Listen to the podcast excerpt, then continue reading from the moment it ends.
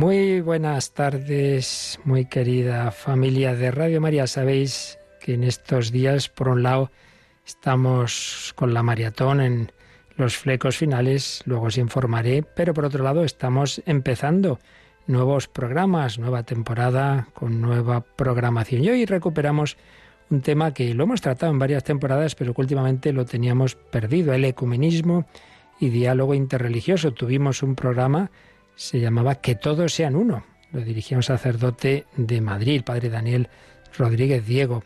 Esa temática más o menos la siguió también un sacerdote de Toledo, el padre Juan Manuel Luceta, que sigue con nosotros, pero en otro programa, pero dirigió Semina Verbi.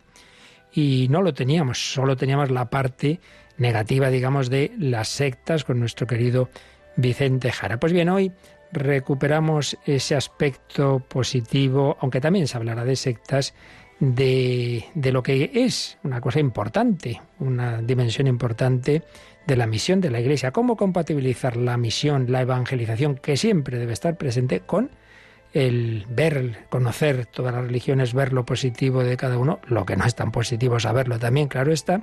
En definitiva, lo que es el ecumenismo con los cristianos no católicos y lo que es el diálogo interreligioso con otras religiones. Y para ello vamos a contar con una auténtica especialista, una laica María Jesús Hernando García de un pueblo de Segovia. Estuvo años de misionera en Corea y es licenciada en misionología, doctora en teología, con el tema del diálogo entre budismo y cristianismo, delegada diocesana de ecumenismo y diálogo interreligioso en la diócesis de Getafe, profesora en la Universidad Eclesiástica de San Damaso, en distintos centros civiles, ha publicado varias obras sobre estos temas. En definitiva, una especialista y además no solo teórica, sino como digo, pues misionera que conoce bien el mundo, especialmente oriental, pero en general, pues todo este mundo de las religiones, del ecumenismo y también la parte negativa de las sectas. Pues comienza hoy este programa que recupera aquel nombre, aquel título como es natural porque es una palabra evangélica, una frase evangélica de Jesús, que todos sean uno. Ese deseo de nuestro Señor Jesucristo, no desde el irenismo relativista, sino de juntar dos dimensiones que muchas veces no sabemos hacerlo bien, verdad y amor. Verdad, semillas de verdad, plenitud de verdad, y amor siempre. Pues vamos a empezar a escuchar primer programa de esta nueva etapa de Que todos sean uno con María Jesús Hernando García, la que agradecemos mucho entre sus muchas ocupaciones que quiera dedicar este tiempo a la radio de la Virgen.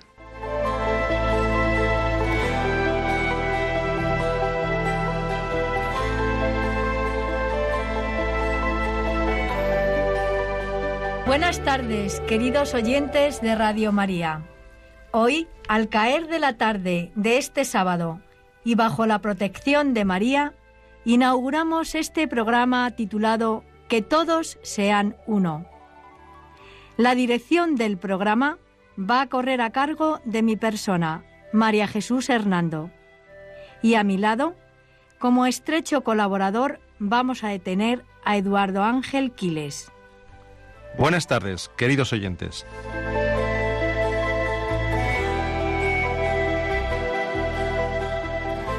En nuestro programa de hoy vamos a hablar sobre el significado del título del programa, que todos sean uno.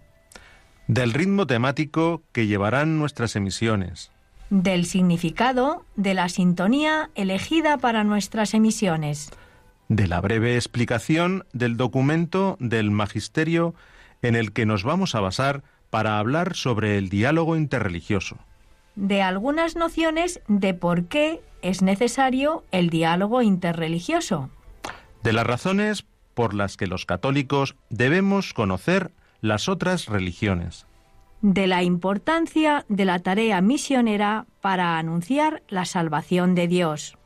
Y por último, tendremos el informativo sobre noticias relacionadas con el diálogo interreligioso, el ecumenismo y las sectas.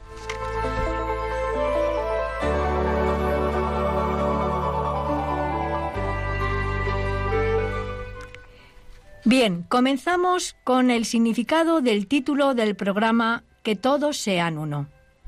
Este programa lleva como lema las palabras de la oración de Jesús al Padre que todos sean uno, del Evangelio de San Juan en el capítulo 17, versículo 21, porque, tal como Jesús le pedía al Padre, deseamos que todos los hombres lleguen a ser uno en Jesucristo. Y una de las vías para poder conseguir este objetivo es la promoción del diálogo interreligioso y ecuménico. También queremos promover con este programa el conocimiento de las sectas para poder hacer una diferenciación clara entre estas y las religiones, así como entre las sectas y las iglesias y comunidades cristianas. Por otra parte, dedicaremos los últimos minutos de cada programa a informar sobre noticias y acontecimientos relacionados con estos tres temas en los que se basa que todos sean uno.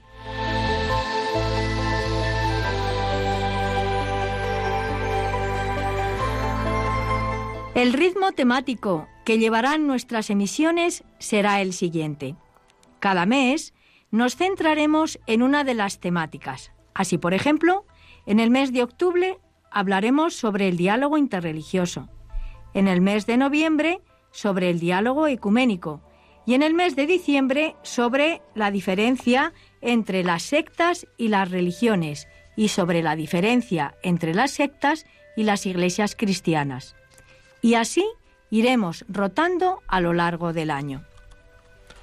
La sintonía que hemos elegido para esta nuestra emisión es la de Silk Road o El Camino de la Seda, del compositor japonés Kitaro.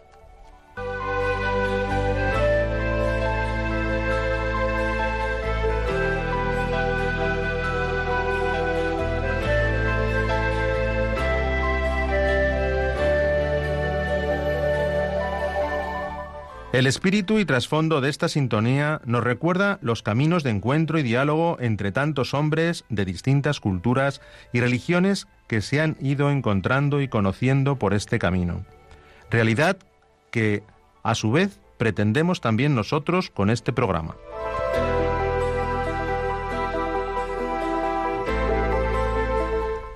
Hoy, como decíamos al inicio, vamos a hablar sobre el diálogo interreligioso. Y para ello nos vamos a basar en un documento muy importante de la Comisión Teológica Internacional y que se titula El cristianismo y las religiones. ¿Por qué vamos a comenzar con un documento basado en esta comisión? Pues porque es una comisión formada por teólogos especializados y elegidos por el Papa, cuya misión es ayudar a la Santa Sede y especialmente a la Congregación para la Doctrina de la Fe a examinar cuestiones doctrinales de gran importancia. Este documento sobre el cristianismo y las religiones trata tres grandes temas. El primero, el misterio de Dios y de las religiones. El segundo, el misterio de Cristo y de las religiones. Y tercero, el misterio de la Iglesia y de las religiones. Poco a poco iremos viendo todo esto, aunque hoy no podamos abordarlo todo. Este documento fue pensado ya desde el año 1992 y redactado desde ese año hasta el año 1996, año en que fue publicado este documento. Nos dice sobre él el actual prefecto de la Congregación para la Doctrina de la Fe, Monseñor José Luis Ladaria, que, como ven, es español, que este documento del cristianismo y las religiones fue fruto de la propuesta que se hizo en la Iglesia sobre el estudio de las religiones y la relación con ellas. Porque, sin duda, ya en el año 1992, esta era una de las cuestiones teológicas que suscitaba mayor discusión en la Iglesia y en la sociedad.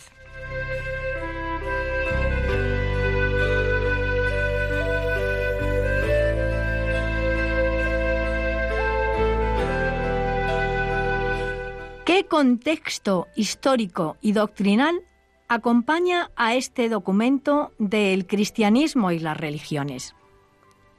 La respuesta la encontramos remontándonos al Concilio Vaticano II, pues este concilio significó un progreso y una profundización en la mirada católica sobre las religiones.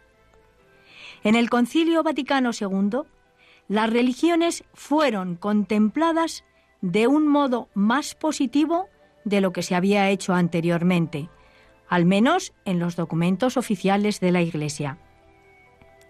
En los años que rodearon al concilio, el mejor conocimiento de las culturas y tradiciones religiosas de los diferentes pueblos había contribuido, sin duda, a un cambio de mentalidad del cual el concilio no podía dejar de hacerse eco. Y así lo muestran varios documentos del Concilio Vaticano II. Los números 16 y 17 de la Constitución dogmática Lumen Gentium, la Declaración Nostra Aetate, dedicada por completo al tema de las relaciones de la Iglesia con las religiones no cristianas, y el decreto Agentes en sus números 9 y 11. Ahora vamos a leer algunos párrafos de estos documentos, pues en ellos se especifica la razón de nuestro programa, es decir, por qué es necesario el diálogo interreligioso y por qué es necesario que los católicos conozcamos a las religiones.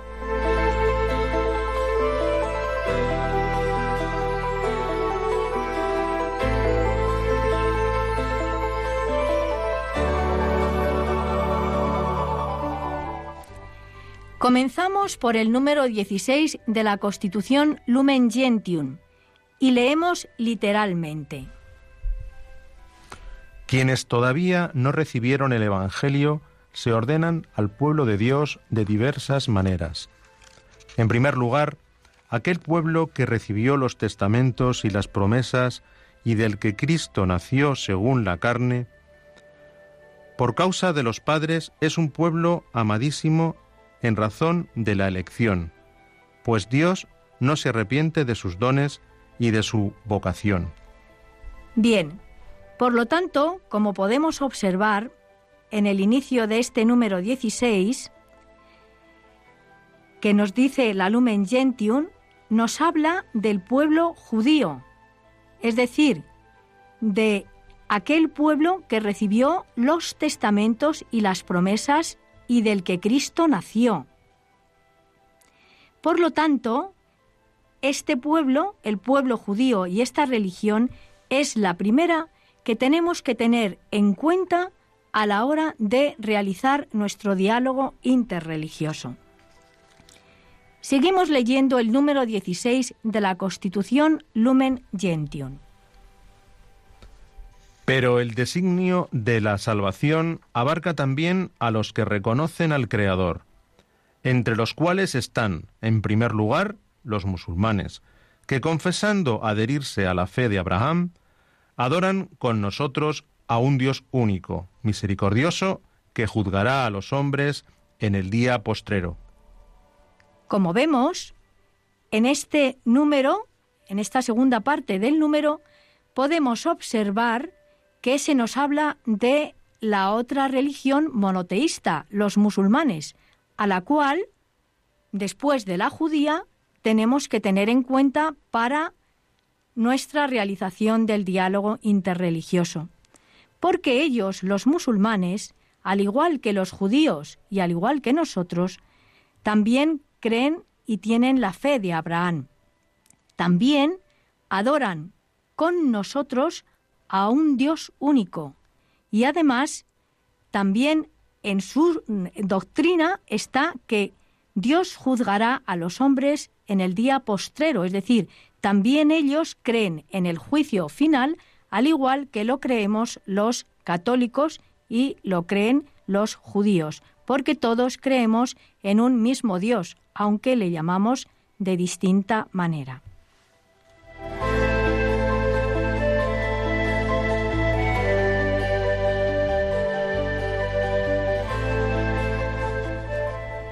Seguimos leyendo estas palabras tan importantes del Concilio Vaticano II en el número 16 de la Constitución Lumen Gentium y las razones para el diálogo interreligioso que nos da a los católicos. Ni el mismo Dios está lejos de otros que buscan en sombras e imágenes al Dios desconocido, puesto que todos reciben de Él la vida, la inspiración y todas las cosas. El Salvador quiere que todos los hombres se salven, pues quienes ignorando sin culpa el Evangelio de Cristo y su Iglesia, buscan, no obstante, a Dios con un corazón sincero y se esfuerzan bajo el influjo de la gracia en cumplir con obras su voluntad, conocida mediante el juicio de la conciencia, pueden conseguir la salvación eterna. Vamos a ver y a detenernos en algunas de las cosas de las que nos habla estos textos que acabamos de leer.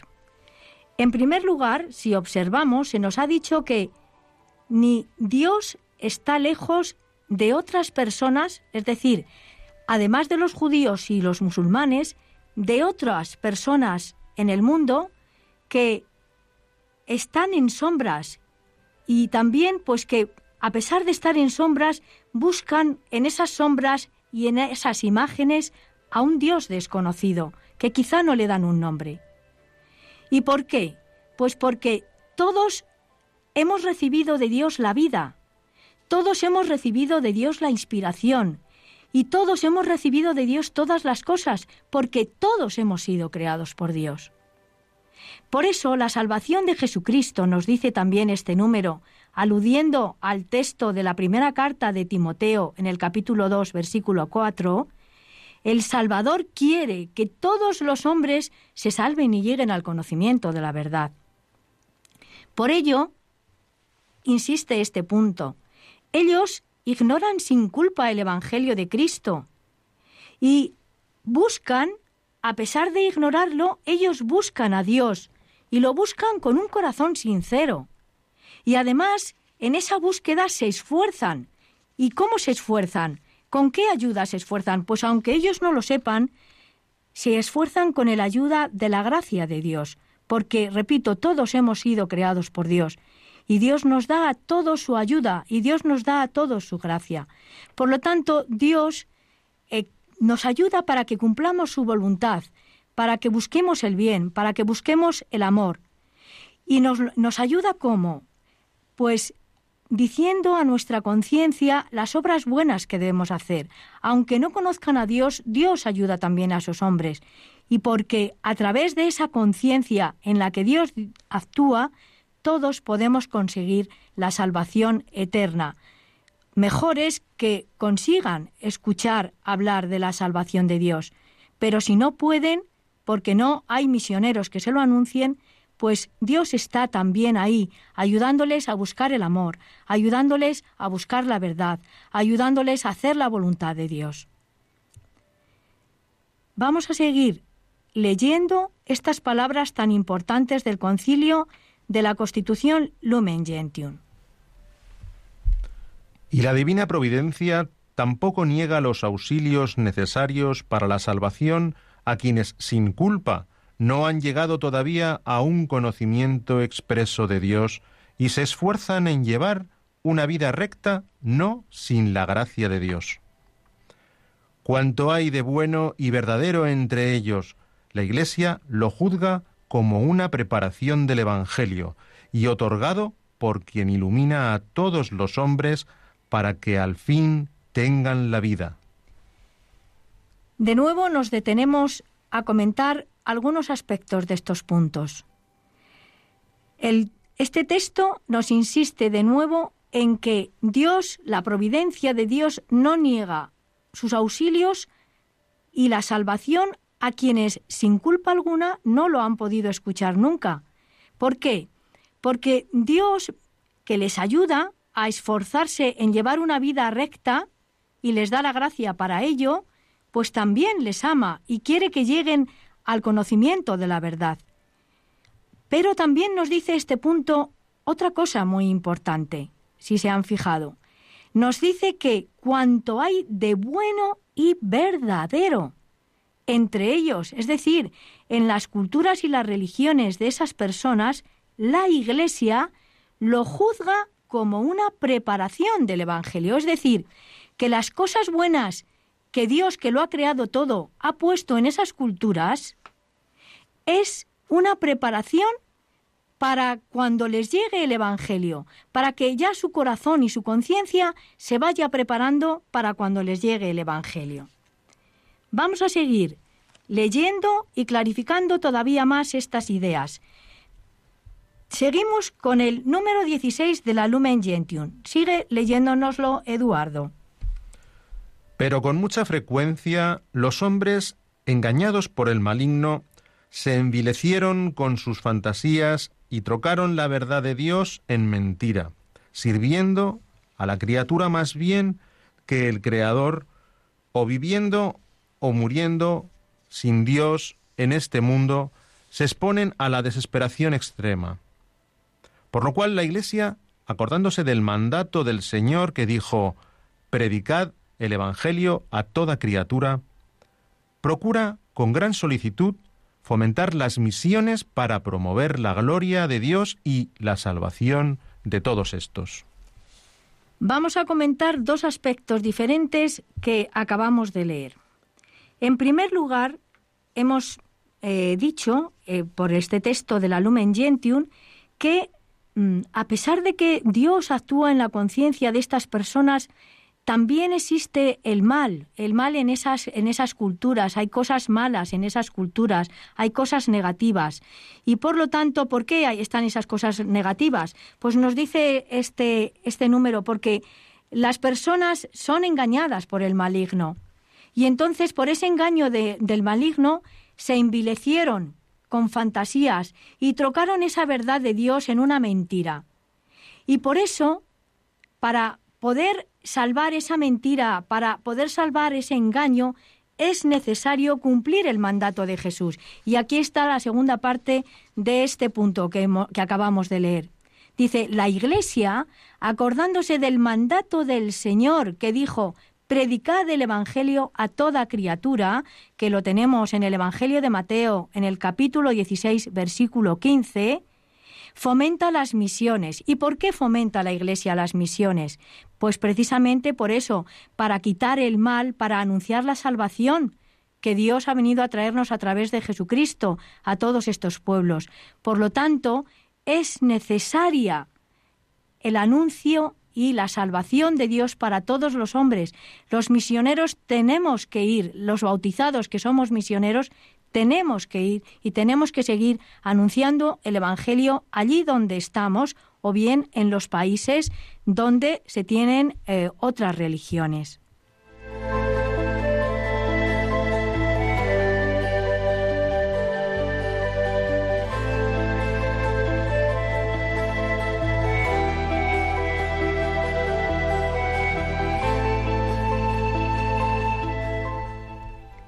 La labor misionera, nos dice este punto que vamos a leer, y el que acabamos de leer antes, es necesaria para anunciar a todos los hombres la salvación de Dios.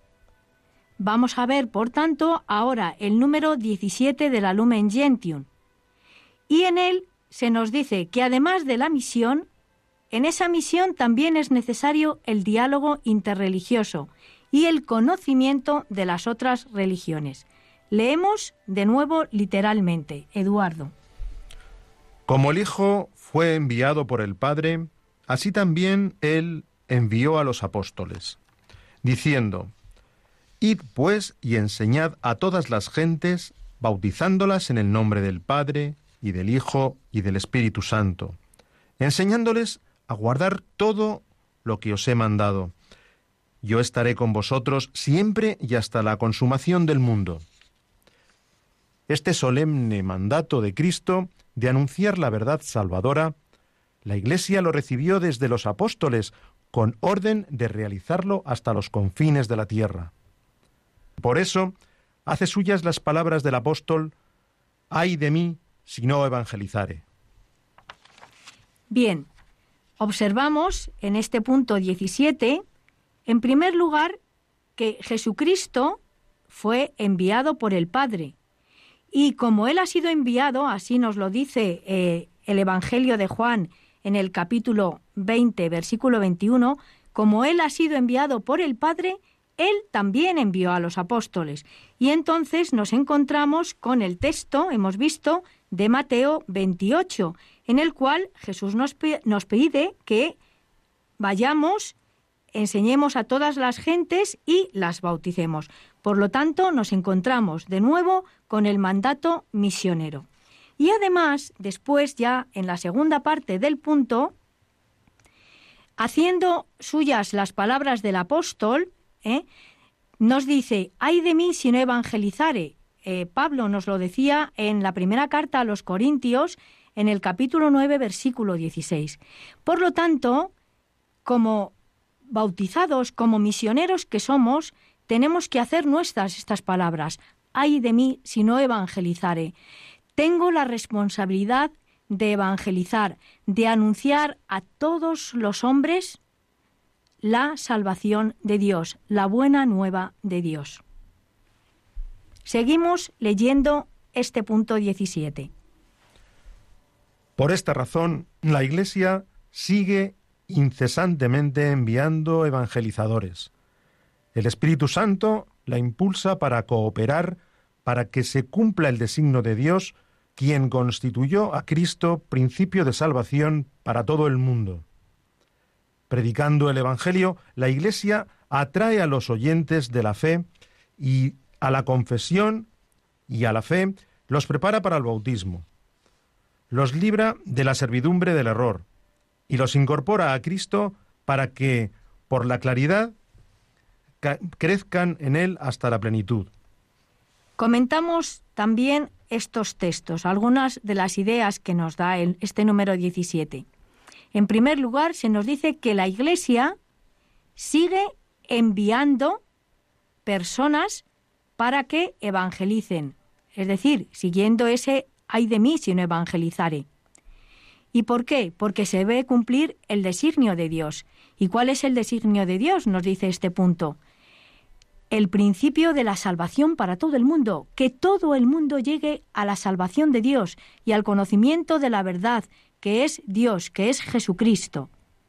Por lo tanto, nos dice la Iglesia con esta responsabilidad, trata de librar con este anuncio de la buena nueva a todas esas culturas y a todas esas religiones que no conocen la buena nueva, trata de librarles de la servidumbre del error.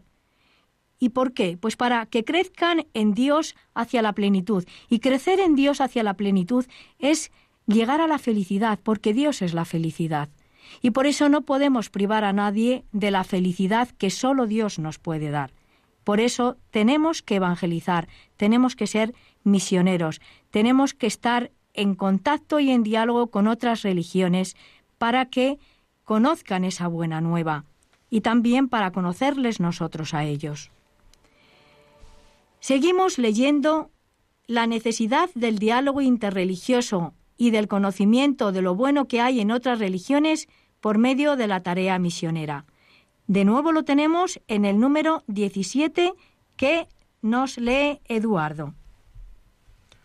Con su trabajo, la Iglesia consigue que todo, todo lo bueno que se encuentra sembrado en el corazón y en la mente de los hombres y en los ritos y culturas de estos pueblos no sólo no desaparezca, sino que se purifique, se eleve y perfeccione para la gloria de Dios confusión del demonio y felicidad del hombre.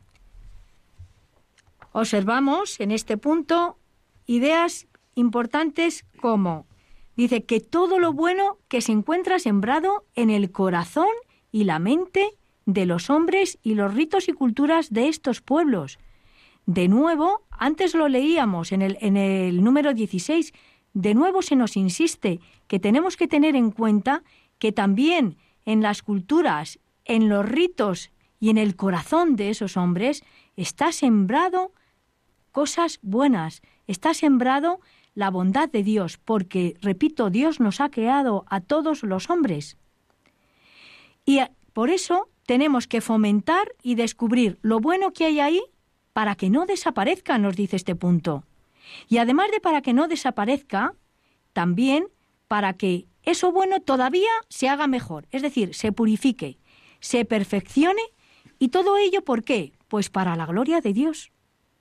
Y además también para la confusión del demonio, porque si hay gloria de Dios y hay confusión del demonio, entonces se da la felicidad del hombre. Bien, continuamos con estos números de la Lumen Gentium. De nuevo, el número 17, que nos habla, nos sigue recordando la necesidad del diálogo interreligioso. La responsabilidad de diseminar la fe incumbe a todo discípulo de Cristo en su parte. Así pues, la Iglesia ora y trabaja para que la totalidad del mundo se integre en el pueblo de Dios. La responsabilidad de todos está en que cada discípulo de Cristo ore. ¿Y ore para qué? Pues para que la totalidad de todo el mundo se integre en el pueblo de Dios, es decir, para que todos realmente lleguen a conocer la riqueza y la felicidad que supone tener a Dios, tener la buena nueva.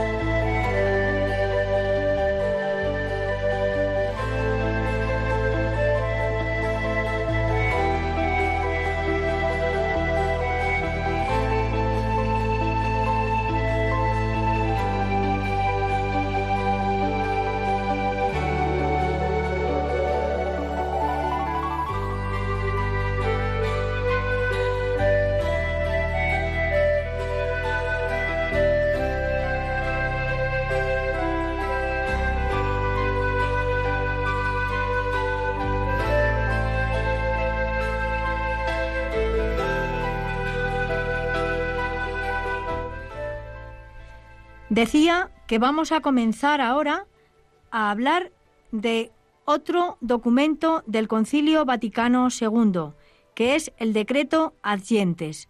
Sobre este decreto vamos a leer el número 11. En él también se nos habla sobre el diálogo interreligioso y el conocimiento de las otras religiones. Es necesario que la Iglesia esté presente en estos grupos humanos por medio de sus hijos que viven entre ellos o que a ellos son enviados. Como el mismo Cristo escudriñó el corazón de los hombres y los ha conducido con un coloquio verdaderamente humano a la luz divina, así sus discípulos, inundados profundamente por el Espíritu de Cristo, deben conocer a los hombres entre los que viven y tratar con ellos para advertir en diálogo sincero y paciente las riquezas que Dios generoso ha distribuido a las gentes, y al mismo tiempo esfuércense en examinar sus riquezas con la luz evangélica, liberarlas y reducirlas al dominio de Dios Salvador. Bien, observamos que también el decreto adyentes nos insiste en ideas que hemos visto antes en la Constitución Lumen Gentium. En primer lugar, nos dice, es necesario que la Iglesia esté presente, necesario que la Iglesia esté presente en estos grupos humanos, es decir, en aquellos que todavía no conocen la salvación de Jesucristo, y que esté presente por medio de sus hijos. ¿Y quiénes son sus hijos? Somos nosotros los bautizados son los misioneros que van especialmente a esos países donde la gente no cree. Pero hoy día también en nuestra sociedad tenemos mucha gente que no cree. Por lo, también, por lo tanto, también nosotros nos podemos considerar enviados en medio del mundo en el que cada uno estamos, en la sociedad en la que cada uno vivimos. Y dice más este punto. Dice, como el mismo Cristo, es decir, igual que hizo Cristo, cuando escudriñó el corazón de los hombres, también los misioneros deben realizar un coloquio, es decir, un diálogo, un diálogo que sea verdaderamente humano, un diálogo humano a la luz de Dios, porque Dios, la luz divina, es la que nos ayuda a tener ese diálogo humano. Y por lo tanto, nosotros, los cristianos, los bautizados, que somos sus discípulos, nos dice este punto, inundados profundamente por el Espíritu de Cristo. Es decir, no vamos solos, no vamos a hablar por nosotros mismos, es Cristo el que nos da su espíritu, el que nos deja su espíritu para que digamos las palabras necesarias. Es Cristo el que nos da su espíritu para ayudarnos a conocer a los hombres que a los que vamos y entre los que viven o viven eh, los misioneros o entre los que vivimos nosotros no creyentes, nos dice este punto, para tratar con ellos, es decir, hacer este diálogo rico de persona a persona.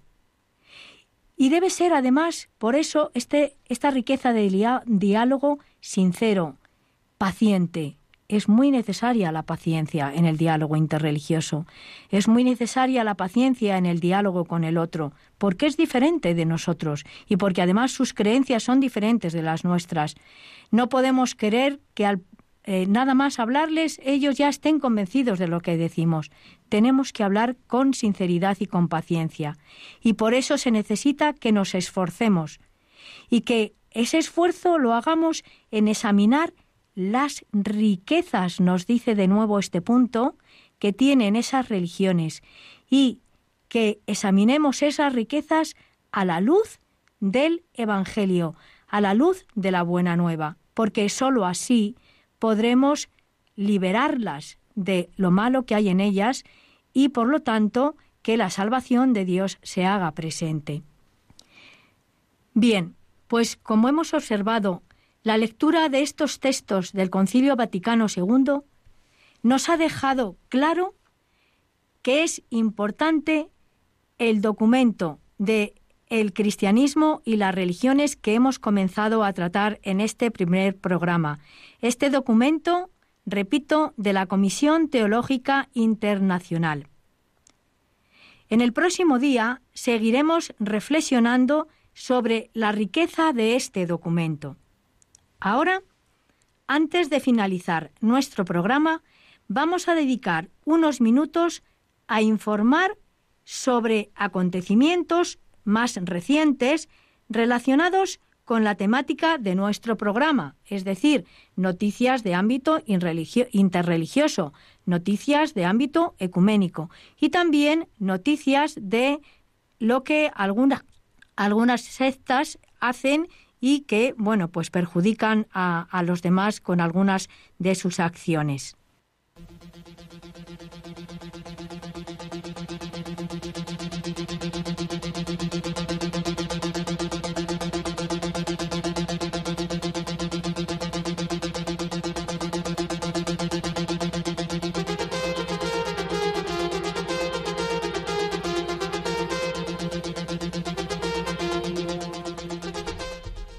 Iniciamos el informativo sobre noticias relacionadas con nuestro programa. El Papa Francisco dedica el octavo y último capítulo de su tercera encíclica Fratelli Tutti a las religiones y al servicio de la fraternidad del mundo.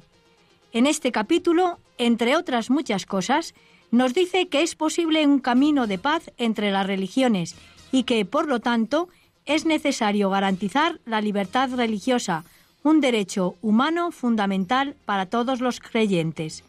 También recuerda a los líderes religiosos su responsabilidad y el papel de ser auténticos mediadores que se dedican a construir la paz. Y les pide que en nombre de la fraternidad humana se adopte el diálogo como camino, la colaboración común como conducta y el conocimiento mutuo como método y criterio.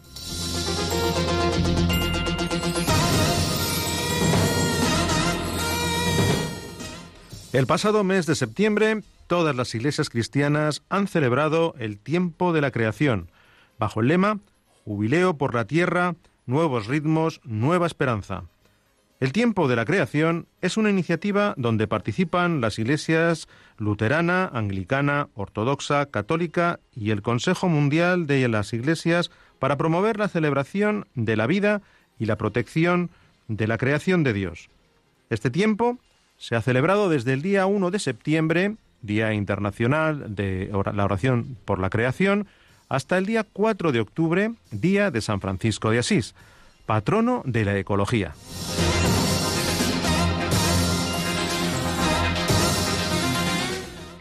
El Papa Francisco, con motivo de esta celebración por el cuidado de la tierra, ha invitado a todas las iglesias y comunidades cristianas, así como a todas las personas de buena voluntad, pertenezcan a la religión que pertenezcan, a unirse a la celebración de la Iglesia Católica en el jubileo que ha comenzado el 1 de septiembre por el cuidado de la tierra.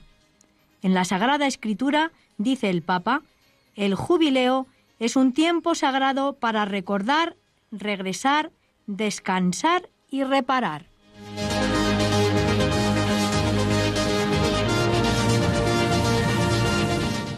Y con este mismo motivo de la celebración del tiempo de la creación, el patriarca ortodoxo Bartolomé de Constantinopla ha enviado también el 1 de septiembre un mensaje en el que nos recuerda que es evidente que la protección del bien común, de la integridad del medio ambiente, es responsabilidad común de todos los habitantes de la Tierra. Asimismo, asevera el patriarca Bartolomé, el patriarcado ecuménico que en las últimas décadas ha sido pionero en el campo de la protección de la creación, continuará con sus iniciativas ecológicas, la organización de las jornadas ecológicas, la movilización de sus fieles y en especial de la juventud y la promoción de la protección del medio ambiente como tema fundamental para el diálogo interreligioso.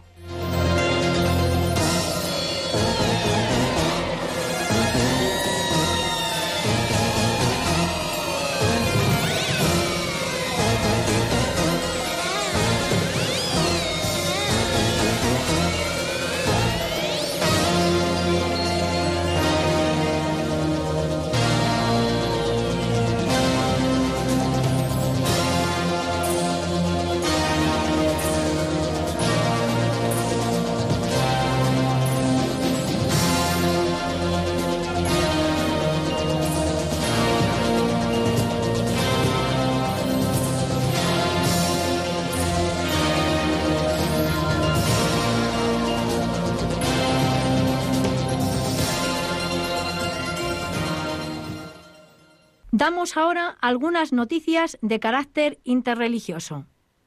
A primeros de octubre, los hindúes han conmemorado el Gandhi Jayanti, o Día Internacional de la No Violencia. En esta fiesta conmemoran el aniversario del nacimiento de Mahatma Gandhi, el homenaje al líder del movimiento de la independencia de la India y pionero de la filosofía de la no violencia. Decía Gandhi, Existen muchas causas por las cuales estoy dispuesto a morir, pero ninguna por la cual esté dispuesto a matar. Del 3 al 9 de octubre, los judíos han celebrado la fiesta judía de Sukkot. El Sukkot o fiesta de las cabañas comienza al anochecer de la víspera y las celebraciones se extienden durante siete días se conmemora la culminación de la cosecha de los frutos. También recuerda los 40 años que los judíos estuvieron en el desierto habitando en cabañas, suká, después de salir de Egipto.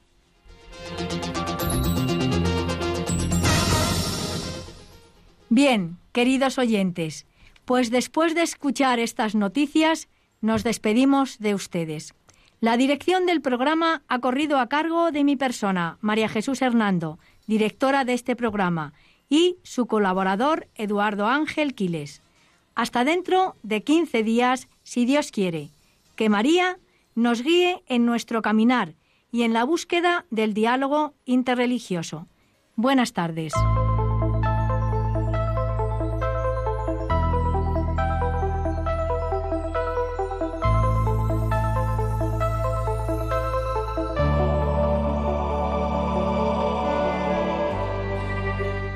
Han escuchado Que todos sean uno, un programa dirigido por María Jesús Hernando.